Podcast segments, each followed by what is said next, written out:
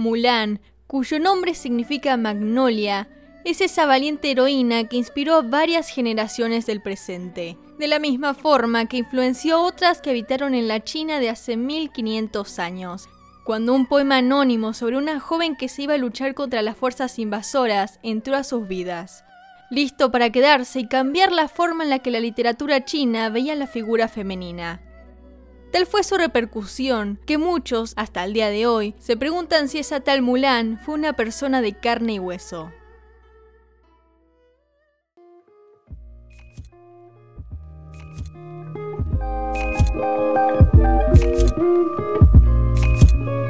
Mi nombre es Ana y esto es Crónicas de Cosmolibros, un podcast donde hablo del vasto universo literario, sus escritores y sus lectores.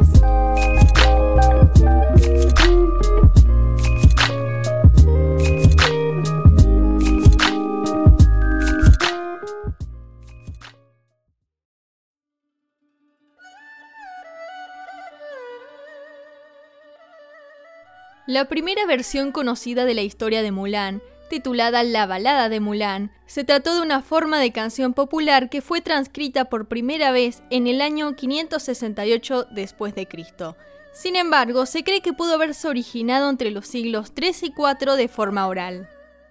Al día de hoy, su autoría permanece anónima, aunque hay muchos que sostienen que la primera composición fue de la poetisa Suye, pero no hay datos reales que puedan comprobar tal afirmación de la primera transcripción del 568, presente en una compilación de música de la dinastía Tang, poco se sabe, ya que no se tienen registros de tal colección.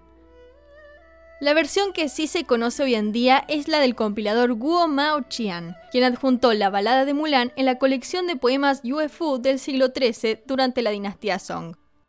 El poema se caracteriza tanto por su fluidez como por su simpleza en comparación con otros trabajos de la época. Se puede llegar a la conclusión de que estaba destinado a una audiencia mayoritariamente analfabeta.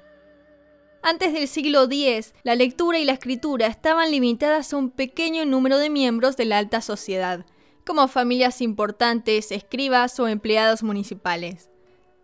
Este primer atisbo de lo que sería Mulan se trataba de una historia quizá muy mundana a diferencia de las leyendas chinas habituales, en las que las heroínas destruían murallas con su llanto o en las que los amantes se transformaban en mariposas. En este relato, la joven Mulan se calza una armadura y parte a la guerra en el lugar de su padre, sin ahondar de forma explícita en sus motivos. Mulan pasa 12 años en el campo de guerra para luego regresar a su casa, habiendo rechazado las condecoraciones que el emperador le había ofrecido. No era reconocimiento lo que quería, sino volver con su familia. Al final del poema, Mulan cambia su armadura por los ropajes de antaño, para luego reunirse con su familia y sus camaradas del ejército, quienes quedaron perplejos al enterarse de que Mulan siempre había sido mujer. En cuanto al contexto histórico de la balada y las suposiciones de su cuna temporal, son aceptadas las dinastías meridionales y septentrionales por gran parte de los historiadores del hoy y el ayer. Tales dinastías, sucedidas entre los siglos IV y VI, se caracterizan por una serie de sublevaciones que ocasionarían la caída de la dinastía anterior y la posterior fragmentación política del territorio chino. Este sería reunificado más tarde, al menos en la región septentrional, por los Touba de los Xianbei, grupos nómadas de la estepa oriental que establecieron a su paso la dinastía Wei del Norte. En este marco político, la dinastía Wei del Norte sostuvo prolongadas guerras a gran escala contra los Rouran, grupos nómadas de Mongolia que incursionaron en la Wei del Norte con fines invasivos, ocasionando una respuesta bélica por parte de los Touba. Este entorno es actualmente aceptado como el que dio origen a la balada de Mulan, por los motivos bélicos ya expuestos, además de la idea que se tenía de la figura de la mujer en tales épocas. Las mujeres de la zona septentrional tenían un importante rol social y habitualmente desempeñaban actividades de equitación, arquería y ganadería al igual que los hombres, mientras que en las zonas del sur tales prácticas estaban vedadas para el género femenino. Todos estos elementos históricos harían de la balada de Mulan el origen de una leyenda que sería trasladada a las dinastías venideras, marcadas por incontables invasiones. La historia original sería transformada a casi todos los géneros artísticos y literarios y representaría las contiendas de las masas en sus determinados contextos. Las primeras reproducciones de la balada de Mulan de las que se tiene registro sucedieron casi 200 años después de la primera versión, durante la dinastía Tang, comprendida durante los años 618 y 907. Esta era dejó muy marcada su impronta en la historia china, puesto que supuso un importante florecimiento de las artes, la cultura, la literatura y la idea que se tenía de las mujeres con la llegada de Wu Zetian al título de emperatriz. No obstante, estas ideas con respecto al género femenino no se verían reflejadas en la época hasta después de la muerte de Wu Zetian. De a poco, un gran flujo de protagonistas femeninas comenzó a hacer aparición en una literatura que antes había sido inclemente con ellas. Ahora los autores retrataban a las mujeres con una luz más positiva. Entre toda esta floración, Mulan fue enfatizada en las nuevas historias que poblaron la dinastía, cargada con nuevas perspectivas que iban de su feminidad y el patriotismo a sus hazañas y valores morales.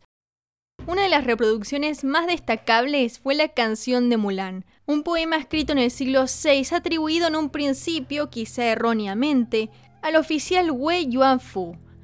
En compilaciones futuras a Wei Yuanfu, el poema figuraría como anónimo, así que no está del todo claro quién fue su autor. La canción de Mulan no dista mucho de la balada de Mulan en contenido básico, pero difiere en énfasis. Ambos poemas proveen detalles de la transformación de Mulan, pero mientras que la balada expresa la volatilidad del género en los campos de batalla, la canción se enfoca en los roles de género en los que Mulan regresa al finalizar su servicio. Por otra parte, la canción introduce a este reciente microuniverso mítico una serie de elementos que la balada falla en aclarar inserciones que más tarde serían de vital importancia para el desarrollo de la leyenda. En la canción de Mulan se explican mejor los motivos que impulsan a Mulan a ir a la guerra en el lugar de su padre, siendo que él se encuentra viejo y enfermo, permaneciendo fiel a los ideales del confucianismo, filosofía en la que las hazañas de Mulan eran medidas en virtud de su lealtad y sacrificio para con su padre y el Estado.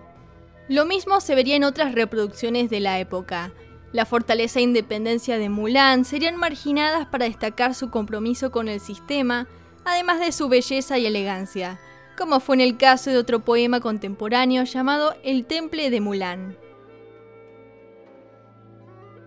A la dinastía Tang le siguieron un sinfín de ataques fronterizos y rebeliones internas que decantaron en su posterior disolución. China se sumiría en el caos y la lucha por el poder y se dividiría, por algún tiempo, en varias dinastías y reinos hasta que los pueblos invasores del norte establecieran la dinastía Liao al norte del país. Más tarde, la dinastía Song reunificaría otras grandes partes de China, pasando a convivir con la dinastía Liao y el reino de Sisia. No obstante, esta coexistencia no tardaría en ser desmantelada tras la invasión del imperio mongol y el ulterior establecimiento de la dinastía Yuan comprendida entre los años 1279 y 1368. Los nuevos líderes mongoles supusieron una estratificación y jerarquización de etnias, dividiendo finalmente a la sociedad china y levantando un descontento silencioso que impactaría en posteriores producciones de la leyenda de Mulan. Aunque de la dinastía Yuan no se conocen representaciones escritas, pero sí un memorial a la heroína, que según la inscripción se trataba de una persona real que había vivido durante el periodo Han, el cual tuvo lugar desde el 206 a.C. y el 220 después de Cristo. La dinastía Yuan, regentada por la ley mongola, llegaría a su fin a mediados del siglo XIV, tras una serie de hambrunas, plagas y rebeliones que desembocaron en la fundación de la dinastía Ming que duraría desde el año 1368 hasta el 1644. Durante esta nueva época triunfaron las Ayu, formas de ópera china que constaban de recitaciones en prosa y poesía, danza, canto y mímica, con un alto énfasis en la comedia. Es en estos tiempos cuando aparece una de las obras de teatro que serviría como resurgimiento de la historia y base contextual para las próximas producciones. Se titulaba La heroína Mulan va a la guerra en el lugar de su padre, y había sido escrita por el autor Su Wei alrededor del 1580. La obra era parte de un cuarteto de obras cómicas llamada Cuatro Gritos de un Gibón, que tocaban tópicos como la autenticidad, la identidad, el disfraz y el autorreconocimiento. Wei introdujo a la historia el apellido Hua, florenchino, además del vendado de pies, práctica que resultaba anacrónica a la época original de Mulan, pero que había sido adicionada con fines eróticos y de entretenimiento. En su versión de la historia, Juan Mulan partía a la guerra en el lugar de su padre enfermo para derrotar al líder bandido Piel de Leopardo. La obra culmina con el regreso de Mulan a su casa y su posterior matrimonio con un vecino. Por vez primera se puede tener registro de un final en el que Mulan se casa, algo que retornaría en próximas versiones. El nombre de Mulan reaparece más tarde, caligrafiado por el historiador Chu Guo-chen en su propia compilación de eventos históricos donde había una sección titulada Generalas que brindaba al lector varias biografías de mujeres guerreras, entre ellas la de Mulan, que por aquel entonces se suponía que era una persona real. En este recuento de la historia, Chu Guo-chen asegura que Mulan, bajo una identidad masculina, sirvió como general en el lugar de su padre durante 12 años en el transcurso de la dinastía Sui, entre los años 518 y 618. Cuando regresó a su hogar paterno, develando su verdadera identidad femenina, el emperador le ofreció un lugar en su harem con bastante insistencia, culminando en el suicidio de Mulan, quien se negaba a dejar a su familia por el emperador. El soberano, abrumado por la repentina muerte de Mulan causada por él mismo, le otorga el título póstumo de general afilial. Hoy en día, suponer que Chu Guo-chen hablaba de una persona real puede resultar bastante erróneo, puesto que al historiador le iba mejor plasmando los eventos de sus tiempos más que los pasados. A partir de estas dos versiones presentes durante la dinastía Ming, la de Su Wei y la de Chu Guo-chen, se pudo notar un crecimiento exponencial en la reproducción de la leyenda de Mulan, pasando a ser parte de la próxima dinastía tras la caída de la Ming. La última dinastía china fue la Qing, fundada en el año 1644 tras una invasión manchú. Durante estos tiempos, la imprenta se vio envuelta en su apogeo, haciendo la literatura más accesible para las masas, lo que a su vez incrementó la publicación de historias de ficción, entre ellas un sinfín de Mulan como protagonista. Entre estos avances culturales, China continuó siendo el foco de invasiones y opresiones, así que tenía sentido que una heroína como Mulan continuara representando tales contextos. El nuevo gobierno manchú resultó ser inclemente con la cultura china, imponiendo sus prácticas y costumbres. Con Mulan, el exponencial número de autores buscó inspirar a los lectores para resistirse a estas fuerzas externas, personificando la lealtad con la heroína.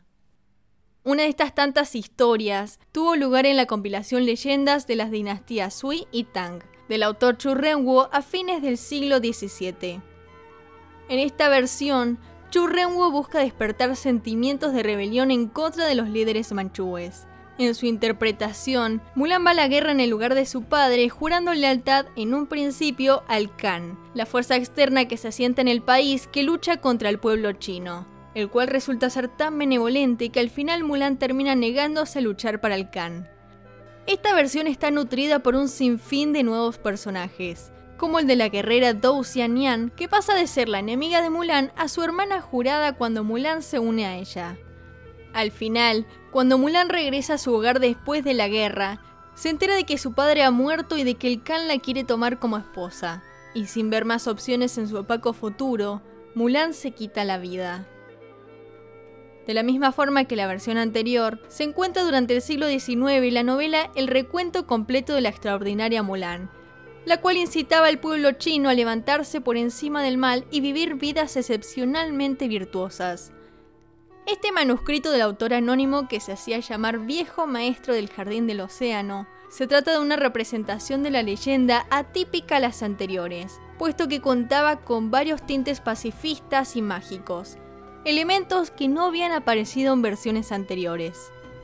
En esta ocasión, Mulan aprende magia de su abuelo y la usa para luchar contra las fuerzas del mal durante las guerras, a las que concurre nuevamente en el lugar de su padre y bajo una identidad masculina. A Mulan resulta irle excepcionalmente bien en la lucha, tanto que el emperador comienza a sospechar que los verdaderos objetivos de Mulan son defenestrarlo para luego ocupar su lugar. Tales preocupaciones derivan en una sentencia de muerte dirigida a la heroína, sentencia de la cual jamás se salva. Cuando el emperador se entera de que Mulan jamás fue culpable de tales acusaciones, ya es demasiado tarde. Como último intento de redención, el emperador le otorga el título póstumo de filial, leal y valiente mártir. Esta trama un tanto fatalista poseía un mensaje aún más funesto, puesto que esgrimía que por más que uno tuviera un poder extraordinario, lograr una transformación social era casi imposible en vida. Una de las últimas versiones de la dinastía Qing fue una obra de teatro del año 1902. Mulan va a la guerra en el lugar de su primo Mushu, quien víctima del miedo a la muerte, se niega a presentarse en el campo de batalla. Esto dejaba en una especie de línea de sucesión al padre de Mulan, quien ya estaba enfermo como para ir. Es entonces cuando Mulan va en el lugar de ambos para luchar contra los invasores de siempre. Mulan continúa apareciendo esporádicamente durante los últimos años de la dinastía Qing, denunciando la inminente invasión de los poderes externos. Así que los dramaturgos, novelistas y poetas volvieron a Mulan para exacerbar el patriotismo y más tarde para alentar el feminismo, que comenzó a tomar forma como movimiento durante los últimos años de la dinastía Qing.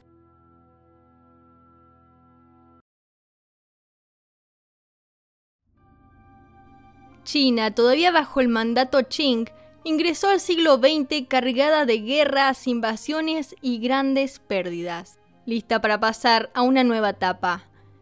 Entre los resquicios de la China imperial y la postimperial se pueden notar varios elementos que la llevaron de un lado al otro, teniendo en cuenta la situación política y social.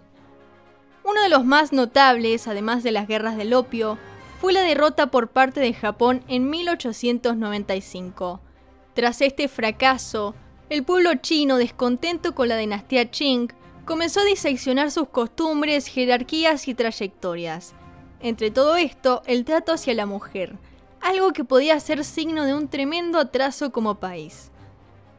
Para cuando la esperada caída de la dinastía Qing llegó durante la revolución de 1911, la leyenda de Mulan comenzó a ser usada para inspirar a las mujeres a unirse al ejército de liberación femenino, para luchar en contra del Estado Qing. El personaje fue usado con los mismos propósitos insurgentes más tarde durante los años 20, cuando las luchas entre los partidos nacionalista y comunista y las ideas de igualdad de género comenzaron a tomar lugar en el vasto territorio. Es durante esta época cuando Mulan traspasa las letras para protagonizar tres películas mudas y en blanco y negro, y pósteres cargados de mensajes de resistencia a las agresiones externas y nuevas contiendas, que continuarían hasta después de la Segunda Guerra Mundial, con la subida al poder de parte del Partido Comunista en 1949, el cual también se hizo con la historia de Mulan para trasladarla a su sistema.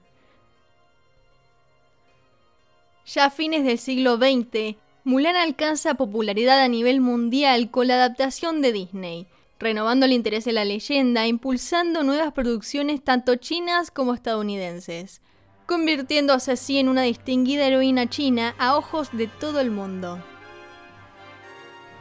Luego de haber estado alrededor de 1500 años presente en la literatura y la cultura china, es normal preguntarse si la Mulan original fue una persona real de carne y hueso. Sin embargo, no se puede decir que tal premisa sea cierta porque no hay datos que respalden su presunta existencia. Aún así, a pesar de que Mulan no haya sido una persona real, sí es verdad que existieron mujeres guerreras. El registro más temprano data del siglo XIII a.C. y su nombre era Fu Hao, una mujer en cuya tumba fueron halladas cuatro hachas de batalla grabadas con su nombre, principal indicio de su carácter guerrero, además de que se le adjudica el liderazgo de 1.300 tropas con fines expeditivos. Después de Fujao, son notables Sun Quan, famosa por haber dirigido un ejército a la edad de 13 años, y luego la anónima madre del general Chu Su, quien reunió un grupo de 100 mujeres para defender su ciudad de una invasión. Las historias de esta índole continúan. Hay suficiente material para milenios. Estas mujeres, a diferencia de Mulan, lucharon desde su propia identidad femenina. La diferencia era que Mulan se había hecho pasar por un recluta, y eso de haber sido descubierto habría traído consecuencias. El personaje alcanzó los siglos XX y XXI completamente redimensionado. Fue empleada para un sinfín de objetivos dependiendo del contexto. Mulan, al ser un personaje desprovisto esencialmente de elementos mágicos y cargado con una humanidad mundana, era bastante flexible para cada circunstancia política y social, convirtiéndose así en un reflejo de los tiempos.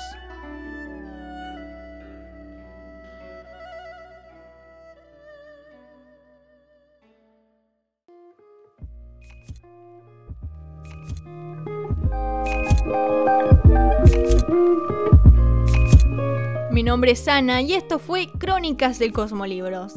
No te olvides de seguirme en todas mis redes y te espero para la próxima.